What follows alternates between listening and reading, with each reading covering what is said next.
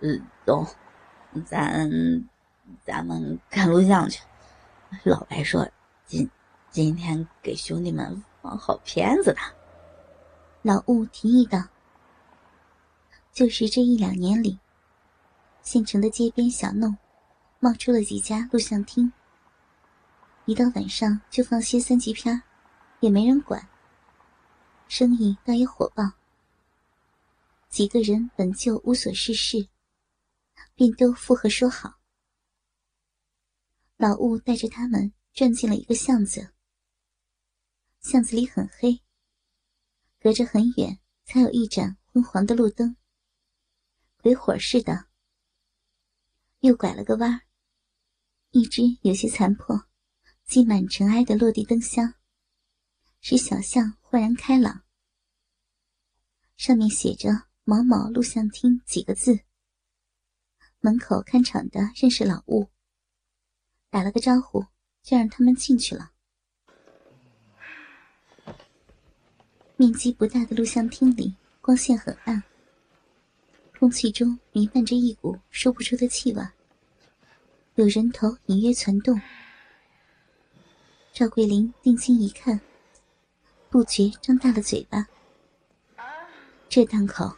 放的竟然是真枪真炮的外国毛片两男两女四个洋人，正在发了癫似的狂插猛操。图像虽然不是很清晰，但嗷嗷啊啊的夸张的叫床声，却是那么的刺耳。赵桂林这才看清，录像厅里面坐着的都是些混混模样的人。有好几个，怀里还搂着女人，正在互相摸弄。有的角落里，发出哼哼唧唧的声响。直到录像结束，赵桂林脑袋里都是胀胀的，裤裆里的鸡巴一直跟个铁杵似的。出了巷子，几个人的酒劲儿好像都上头了。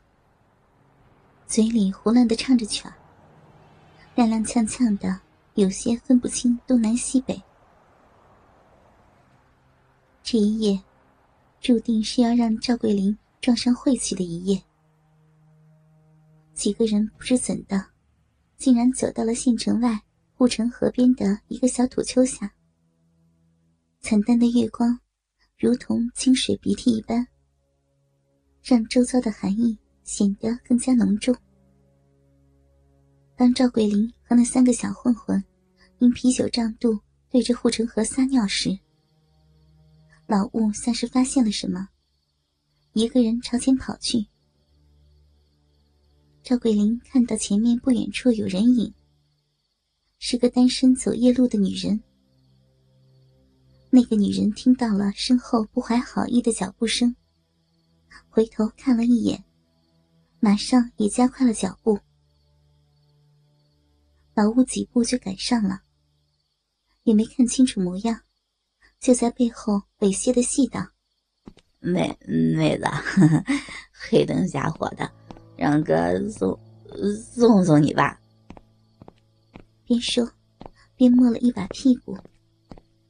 那个女人显然以为只有老吴一个人，回头骂了一句。小痞子！听声音，那个女的的年纪已经不轻了。你你妈了个臭逼，敢骂老子！老吴顿时火了，一把揪住了那个女人的头发。那个女人一声惊叫，奋力挣脱后，慌不择路的竟往土丘上跑。三个小混混见状。连裤子都来不及系好，就赶去帮老吴。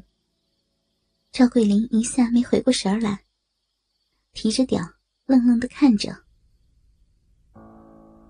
土丘威胁的坡上，两个人影扭在了一起，然后就顺着坡一起往下滚。那个女人还在竭力挣扎，并嘶喊着救命。老吴恼羞成怒。劈头盖脸一通巴掌，把那个女人打的只顾抱着头蜷缩在地上，不敢再喊。刚才的那一阵喊声，在夜空里显得很响，但这个时候在这种地方是不可能会有人听见的。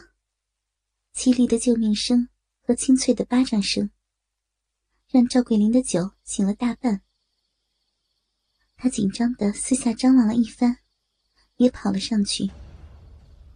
此时，老雾正压住那个女人，在扒她的裤子。那个女人死死的蜷紧身子，老雾已经陷入了疯狂。抓住女人的头发，又是几巴掌。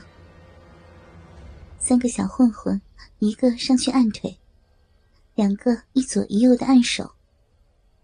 女人一下就被扯开了身子，失去了抵抗的能力。赵桂林听到了那个女人的啜泣，凑上去一看。是个四十多岁的粗俗的农妇，长着一张略带臃肿的脸，双眼紧闭，神情充满了恐惧与羞辱。老吴他们几个根本就没了理智，也不管身下是个什么样的女人了。这个女人或许做梦都想不到，自己还会遭遇强暴。老吴已经把女人的裤子扒到了大腿根，两个按手的小混混也胡乱的掀起了她的衣服，一对失了形的奶子顿时耷拉到了两边，两只手用力的又摸又捏。忽然，老吴狠狠的咒了一句，猛地站了起来，气喘吁吁。手里抓着一条长长的布巾样的东西，上面有一滩黑黑的斑迹。那是乡下村妇用的月经带。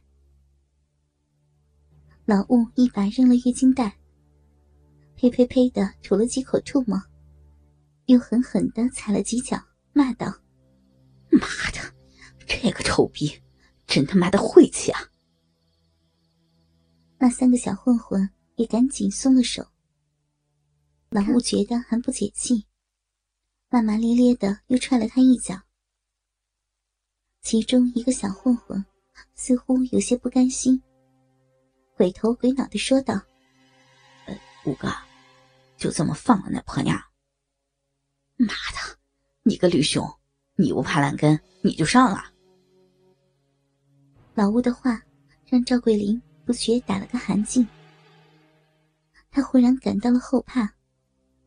幸好自己喝酒时，只掰乎了些在城里的不着边际的艳遇仪式，还没来得及扯到翠儿身上。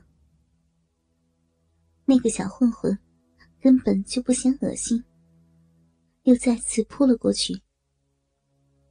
他想把那个女的拖到几棵树后面，但那个女的已如一滩烂泥，拉拽不动。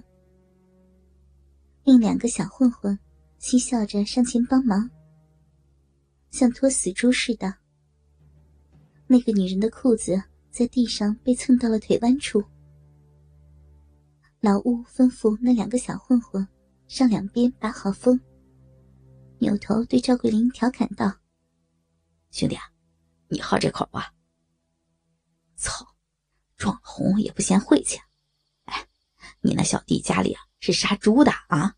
哈哈哈！哈两个人各自点上了一根烟，瞅着那几棵树。很快，树后面就传来了那个女人像被堵在喉咙里的一阵阵呻吟。赵桂林觉得，只有被剜了眼珠的人，才能发出那样痛苦的声音。他看见树干的缝隙中，有两条腿被高高架起。两个屁股快速的碰撞，在斑驳惨淡的月光下，显得非常刺眼。